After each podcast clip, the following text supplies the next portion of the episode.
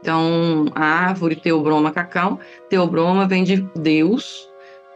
Há muito tempo atrás, na América Central, os astecas cultuavam o seu deus serpente, conhecido como Quetzalcoatl. Eles descobriram que os bichos comiam o fruto, né, deixavam amontoado das sementes ali, chupavam um pouco do açúcar e aquilo com o tempo escorria um caldo marrom que eles provaram e gostaram. Para honrar o deus serpente, eles lhe ofereciam uma bebida amarga, escura e espumante, chamada chocolate. Sim, você já deve ter escutado algo parecido com esse nome. Os astecas acreditavam que esta bebida daria força e vigor aos guerreiros do seu povo. Então chama fruto dos deuses, que era o que eles acreditavam que era aquele fruto. Porque possuía propriedades mágicas.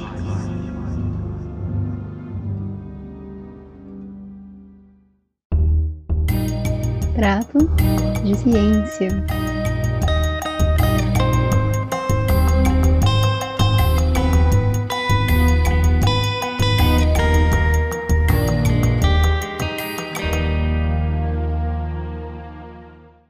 Sejam bem-vindos. Bom, você já sabe que esse é o Prato de Ciência, podcast da Faculdade de Engenharia de Alimentos, a FEA, da Universidade Estadual de Campinas, a Unicamp. Meu nome é Gustavo Torres. E eu sou a Natália Ribeiro. E, neste terceiro episódio da segunda temporada, vamos contar um pouco sobre um processamento de alimentos muito, mas muito antigo, coisa de 10 mil anos atrás, mas que ainda hoje é responsável pela produção e conservação de muitos alimentos que consumimos. Bom, essa história de alimentos mágicos, rituais e deuses que eu e a professora Rosane Chuan, da Universidade Federal de Lavras, contamos na introdução do episódio, não é uma exclusividade asteca. A gente encontra fenômenos parecidos na cultura indígena brasileira tupi-guarani, no povo fale de Camarões e até nas origens do cristianismo e judaísmo, só para citar algumas. Tirando o lado bobo e meio psicodélico de dizer que a comida é mágica, você acreditaria se eu disser que nesta semana ou até mesmo hoje você já consumiu algum alimento mágico tipo aquela bebida asteca? E não, não estou falando de cogumelos aqui, hein? Vamos lá. Se, por exemplo, você acorda de manhã e já toma aquele belo copo de café para ligar os motores, acompanhado de um pãozinho fresco da padaria, ou talvez um iogurte com granola, Aí chega o almoço e para temperar aquela salada você usa um pouco de vinagre. a sua cara trazer a salada de exemplo, Nath. Ok, mas o foco aqui era o vinagre. Ah, é. Mas então eu prefiro a ideia de tomar aquela taça de vinho ou um copo de cerveja gelada para finalizar o dia e relaxar. Que tal? Boa, tô dentro. Mas assim, o que isso tem a ver com alimento ou ritual mágico? O que liga todas essas histórias? Ué, Nath, você não acha que o café é uma bebida mágica? Ou que de vez em quando aquela cerveja na balada é capaz de fazer mágica? Brincadeiras à parte, a conexão entre o ritual asteca e o seu cafezinho matinal é o processo de fermentação. E não pense que foram os astecas que inventaram esse tipo de processo. As primeiras evidências do uso da fermentação para preservar alimentos são de mais de 10 mil anos atrás. Essas evidências indicam que na China, vasos de cerâmica eram utilizados para a produção de hidromel, uma bebida à base de arroz, mel e frutas. Imagine colocar estes ingredientes dentro de um vaso e depois obter algo totalmente diferente como um empaste mágica. Agora eu entendi porque os alimentos fermentados são muito ligados à religião em diversas culturas. Só a existência de um Deus mesmo para explicar esse processo há milhares de anos, quando não se tinha noção da composição dos alimentos ou do que eram microorganismos. Esse processo era usado principalmente para conservar os alimentos e passou a ser mais usado quando começou a Revolução Agrícola e os humanos começaram a ficar mais assentados, ou seja, cada vez mais sedentários e menos nômades. A fermentação ter surgido neste período faz total sentido. Pense comigo: se um agricultor colhesse algum vegetal, um repolho ou uma selga, por exemplo, ele tinha que comer isso logo. Senão, o alimento estragava e era perdido. Mas, com alguma técnica de conservação, dava para transformar o repolho num chucrute, por exemplo, que duraria muito mais tempo. Isso garantiria comida para os tempos de inverno, quando não havia colheita. Foi a necessidade de preservar o excedente da produção para um consumo posterior que levou diferentes civilizações no mundo inteiro a criar seus próprios alimentos fermentados. E assim, meio na sorte, na tentativa e erro, surgiram alimentos que fazem parte da nossa rotina até hoje, como o queijo, que surgiu no Mediterrâneo. A cerveja da Babilônia ou o chocolate do México. O picles de pepino no Oriente Médio, o vinho da Geórgia. E o nosso querido pãozinho, que foi criado na Mesopotâmia.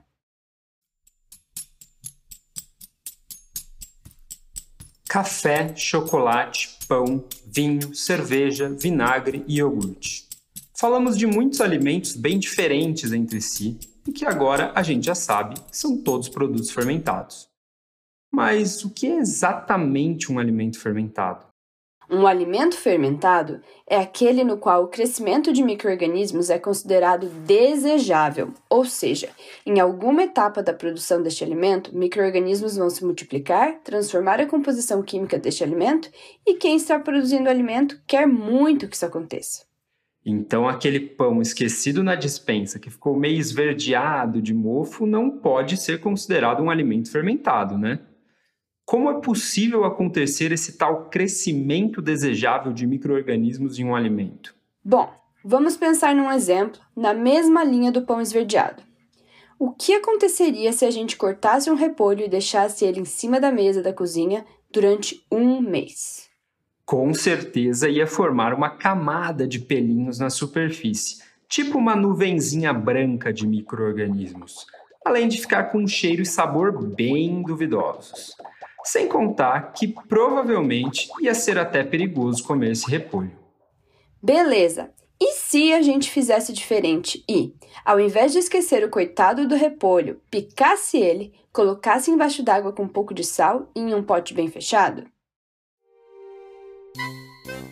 Esse repolho viraria um delicioso chucrute, um prato clássico alemão de repolho fermentado e que é totalmente seguro para consumo. Então desce um chopp aí para acompanhar. A grande diferença entre um processo e o outro é que na fermentação nós estamos controlando fatores do ambiente onde o microorganismo cresce, como a temperatura, a presença de oxigênio e a quantidade de sal, por exemplo. Controlando esses fatores, a gente também consegue controlar que tipo de microorganismo vai crescer no alimento. Para fazer o chucrute, quando tiramos o oxigênio do meio e adicionamos sal à água do repolho, estamos criando um ambiente favorável ao crescimento de bactérias benéficas que já estavam naturalmente no vegetal, como os lactobacilos. Parece meio contraditório, né? Como pode o crescimento de um tipo de microorganismo fazer o alimento durar mais tempo? E o crescimento de outros fazer o alimento estragar? É de fritar o cérebro. É que quando os microorganismos benéficos vão se multiplicando, eles começam a produzir substâncias que, ao mesmo tempo, favorecem cada vez mais o seu próprio crescimento e prejudicam o desenvolvimento dos outros microorganismos. É literalmente uma competição. Por exemplo, quando estamos produzindo um iogurte, a bactéria ácido lática vai consumindo o açúcar do leite, também conhecido como lactose, e produzindo o ácido lático. Quanto mais a bactéria faz isso, mais ácido fica o ambiente, o que favorece o crescimento da própria bactéria ácido lática. Com a fermentação de cerveja e vinho é a mesma coisa, só que ao invés de bactéria, quem age é uma levedura, e no lugar do ácido, ela produz álcool. O álcool que a levedura produz faz a bebida ficar tão alcoólica que nenhuma bactéria perigosa, como a salmonela, por exemplo, consegue crescer nesse ambiente. Mas se o álcool inibe grande parte das bactérias perigosas à saúde, por outro lado, ele é o nutriente preferido de um certo tipo de bactéria, as bactérias acéticas. Elas vão transformar o álcool em ácido acético, aumentando a acidez da bebida e transformando, por exemplo, um vinho em vinagre.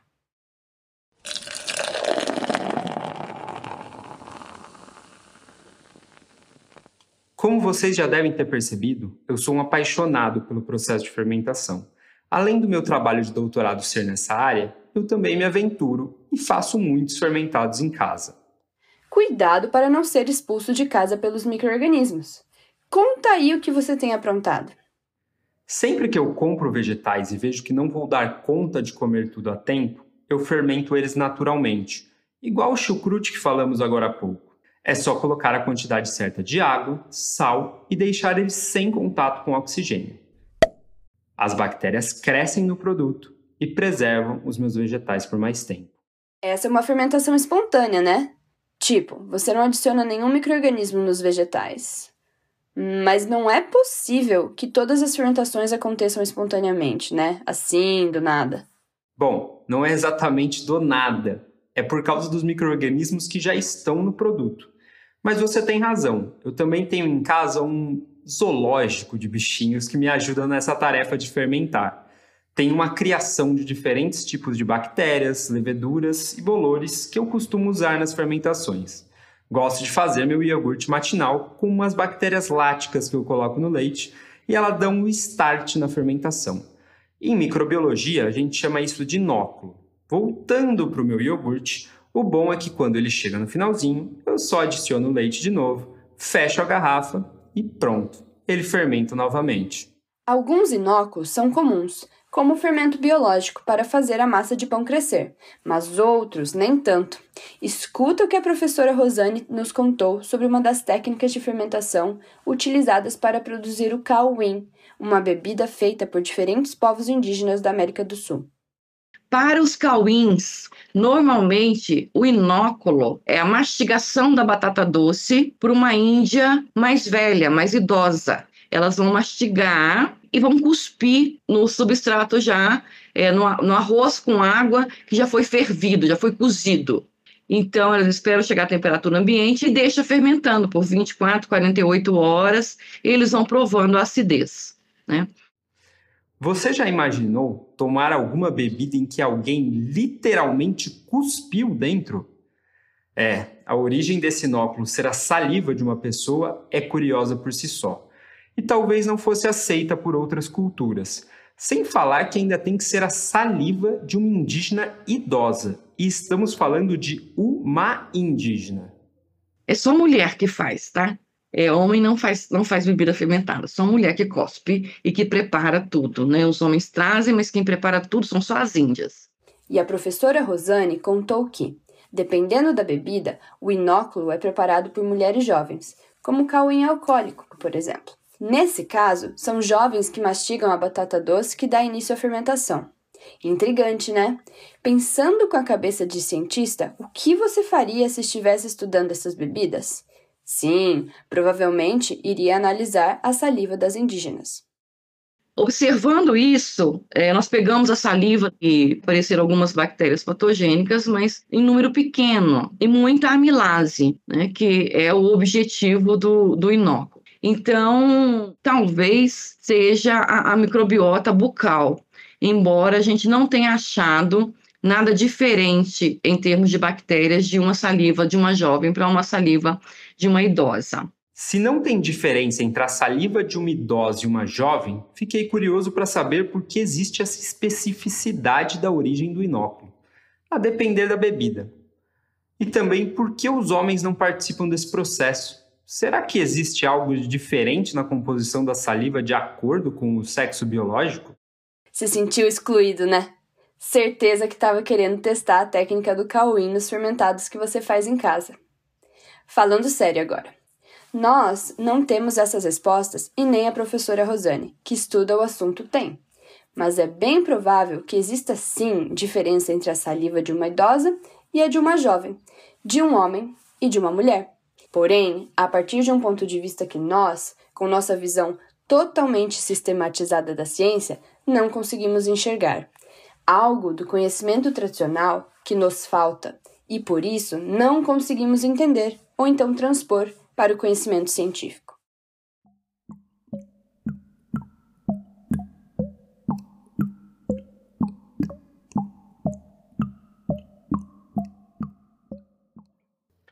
Até o final do século XIX, a produção de alimentos fermentados era mais ou menos que nem a do cauim indígena, no sentido de não haver muito controle da fermentação que acontece por mais de um tipo de microorganismo.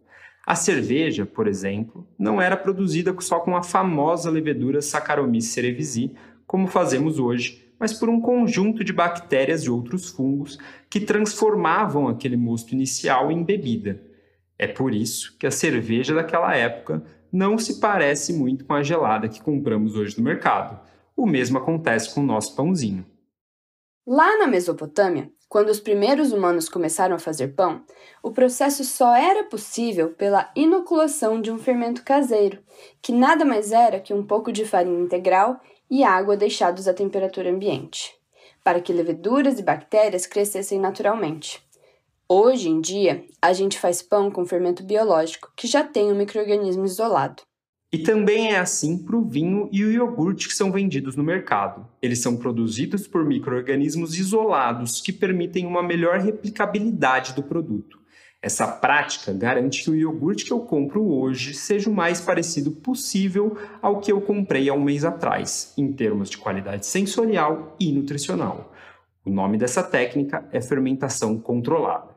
O processo de isolar microrganismos foi um grande avanço da microbiologia no último século. Graças a isso, hoje podemos produzir o queijo francês camembert fora da França e o koji ou saquê sem ter que dar uma volta pelo continente asiático.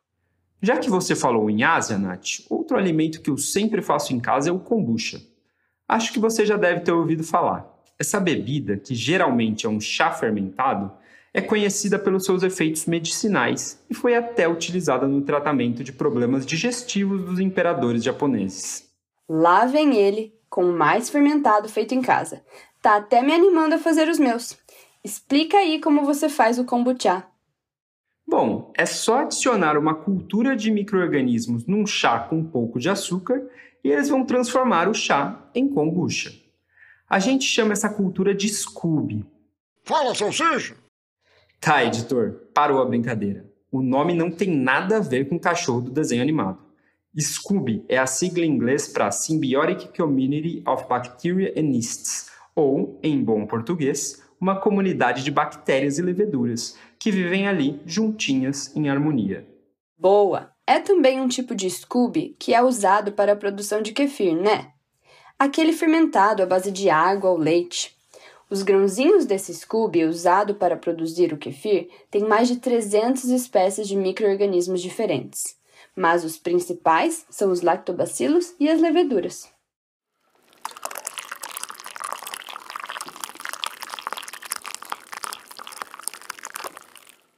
Um dia desse, alguém colocou lá que o cauim é uma cerveja indígena. Tem o cauim alcoólico, mas os outros cauins são não alcoólicos e importantes para a nutrição.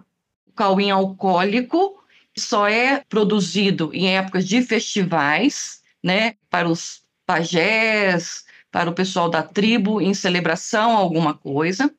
E tinha um cauim que eles faziam com vários substratos, não só com mandioca, mas eles faziam também com arroz, com amendoim, com semente de algodão.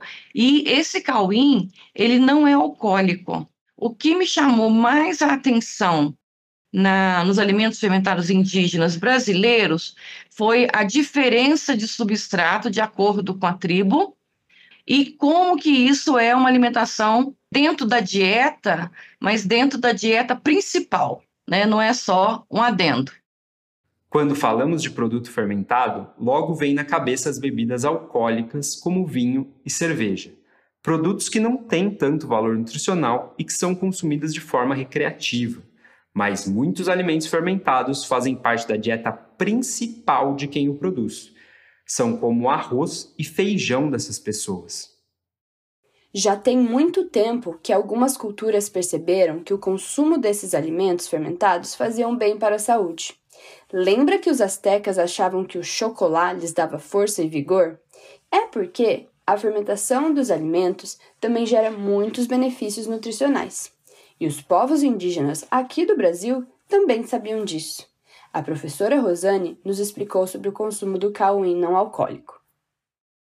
Ele é o principal alimento de infantes, né, de crianças até dois anos de idade. Então, nessa tribo em particular, o cauim de arroz, ele é dado para a criança junto com o leite materno, mas é o único alimento até os dois anos de idade. Aí eu fiquei super curiosa com os aspectos nutricionais desse cauim. Nós isolamos bactérias, leveduras e fizemos toda a composição centesimal, a parte nutricional, e vimos que tinha possibilidade de terem várias bactérias e leveduras com perfil probiótico. Nós já falamos sobre probióticos no quadro Arroz com Feijão, gravado com a professora Adriane Antunes. O programa ficou bem interessante e a gente recomenda vocês ouvirem. Mas caso ainda não tenha escutado, por agora você só precisa saber que probióticos são micro-organismos vivos que têm comprovação científica de que fazem bem à saúde.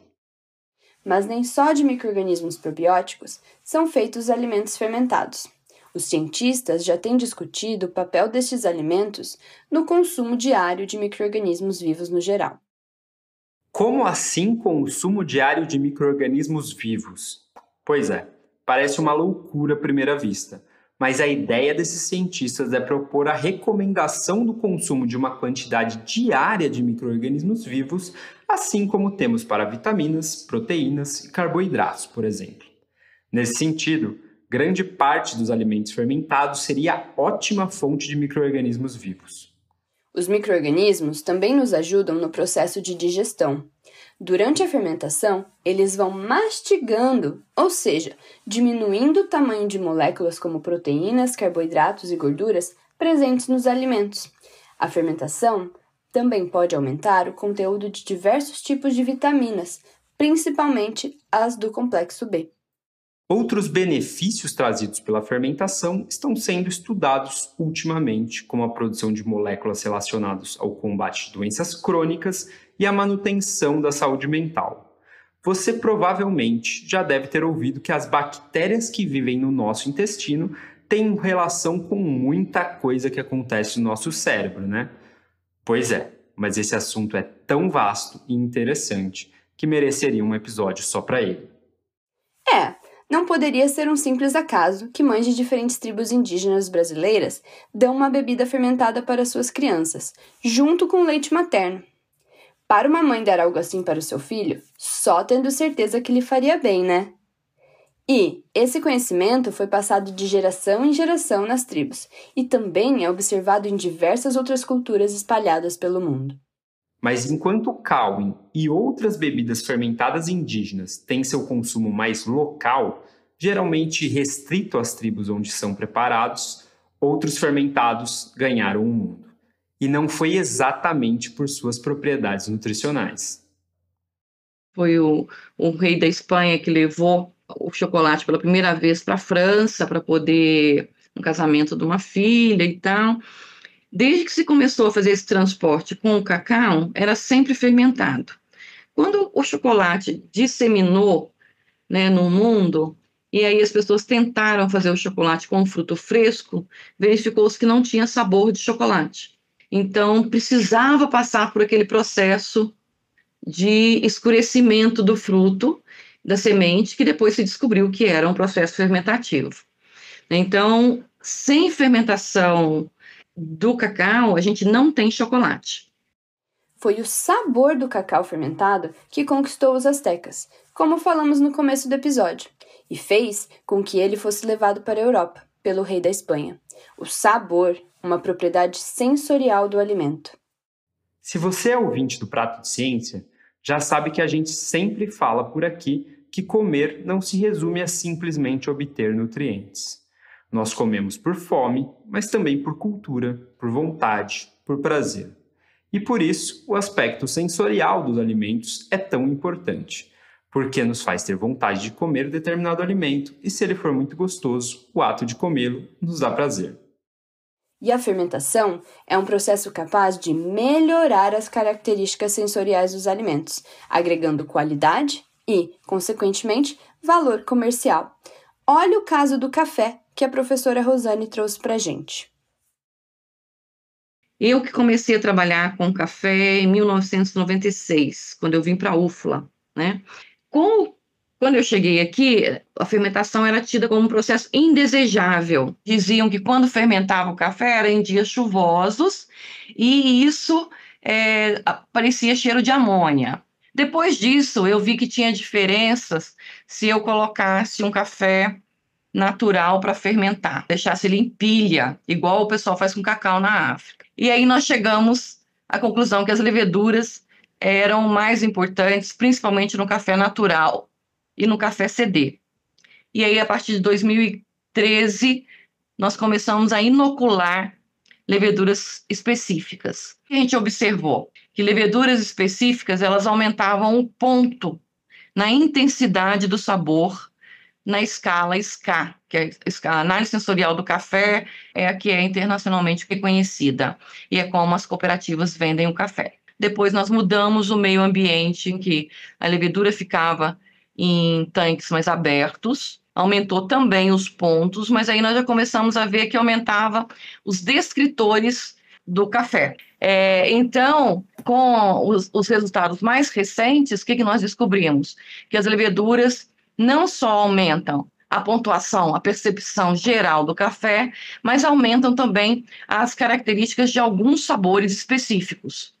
Né? Então, nós passamos a fazer um outro processo, a anaerobiose, também aumentou. Então, hoje a gente trabalha com três processos né, de, de fermentação de café, e é, os cafés têm sido um sucesso no mundo todo. É, acabei de voltar de Boston com a, na feira da SCA e a aceitação foi excelente dos cafés. Né? Os cafés brasileiros estão não só de boa qualidade, mas surpreendendo muito o, a população dos Estados Unidos e da Europa. Nada como um bom café, hein, Nath? Consegui até sentir o cheiro enquanto a professora Rosane falava. Olha aí a percepção sensorial, tão forte que nem precisei pegar uma xícara de café para sentir o cheiro. Sabe, talvez o café seja a minha segunda bebida fermentada preferida. E qual é a primeira, Gustavo? A primeira é a cerveja, é claro. A fermentação transforma os alimentos, cria texturas, gostos, aromas. Com a enorme variedade de alimentos e de micro-organismos que podem realizar esse processo, as possibilidades de alimentos fermentados tendem ao infinito. Só precisa de gente inspirada a criar novos produtos, a fazer arte com o alimento. Fermentar é uma arte, a gastronomia é uma arte. Fermentar e gastronomia com saúde é uma arte com desafio.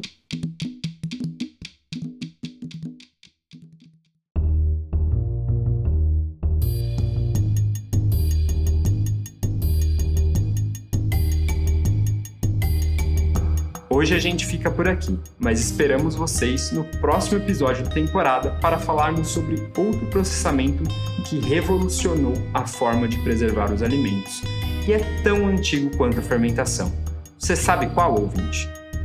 O Prato de Ciência é um projeto da Secretaria de Pesquisa da FEA, que conta com o apoio da FAPESP, a Fundação de Amparo à Pesquisa do Estado de São Paulo, do Serviço de Apoio ao Estudante da Unicamp e da Pró-Reitoria de Extensão e Cultura, também da Unicamp. A coordenação é da professora Rosiane Cunha e o apoio administrativo é de Laís Glasser. A produção e roteiro são meus, Gustavo Torres, e da Ana Augusta Xavier eu também apresentei o programa junto com a Natália Ribeiro. A edição de som foi feita pelo João Henrique Gião. O logo do Prato de Ciência é de João Botas e a imagem desse episódio é da Ana Augusta Xavier. Nossa música tema é do Nicolau Moraes e a trilha sonora do Tavinho Andrade.